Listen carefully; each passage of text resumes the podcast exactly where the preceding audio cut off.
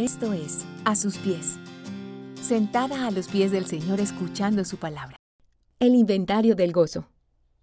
¿Qué tal si hoy tuvieras que hacer un inventario de tu vida? Piensa en las personas que te han acompañado a lo largo de ella, en las oportunidades laborales que has podido disfrutar, la familia en la que naciste, y si es el caso, la que has podido consolidar. ¿Qué tal si recuerdas los paisajes que has podido admirar, y las oportunidades que has tenido para estudiar. Pudiéramos seguir con nuestro inventario por un largo rato. Y creo que no alcanzaríamos a terminar la lista de los grandes regalos que has recibido en tu vida. Salvación, salud, amor, familia, amigos, bienes materiales, entre muchos más. Pero si te pasa como a mí, en el día a día, no soy tan consciente de estos maravillosos regalos, porque las situaciones difíciles y los afanes me roban el gozo de las bendiciones en mi vida. En la carta a los filipenses, Pablo nos enseña cómo a pesar de las circunstancias difíciles, cárcel, persecución, enfermedad, dolor, él vivía gozoso y agradecido por las bendiciones recibidas de parte de sus hermanos y de Dios. Pero, ¿cómo podía experimentar algo así? En Juan 15:11, Jesús le dice a sus discípulos, Estas cosas os he hablado, para que mi gozo esté en vosotros y vuestro gozo sea perfecto.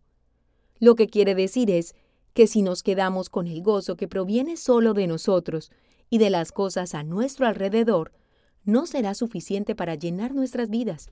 Pero si estamos en comunión íntima con Jesús, podremos experimentar el mismo gozo que Él experimenta.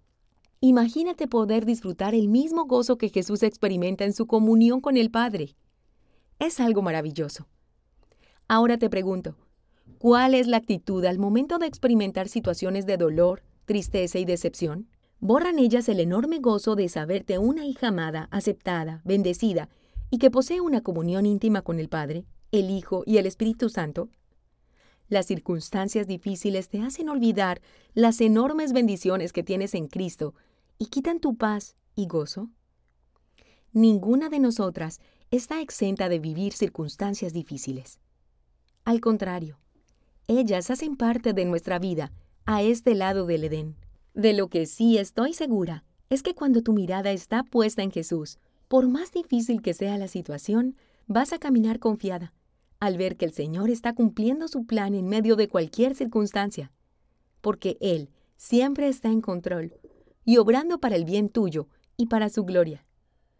Cuando tus ojos están aferrados a Cristo, las circunstancias a tu alrededor no podrán quitar o derrumbar tu gozo, porque Jesús está por encima de ellas.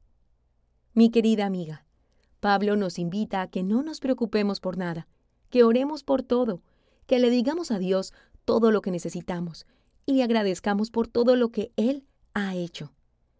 Te reto a que hoy hagas un inventario de todas las manifestaciones de la gracia de Dios en tu vida. Escríbelo todo.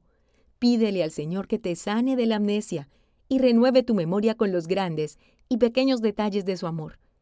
Agradece por cada bendición y luego pide al Señor que renueve tu gozo mientras reconoces su gran fidelidad contigo. Si te gusta este contenido, compártelo y síguenos a través de YouTube e Instagram, A Sus Pies Mujeres, y en nuestra página web www.asuspiesmujeres.com.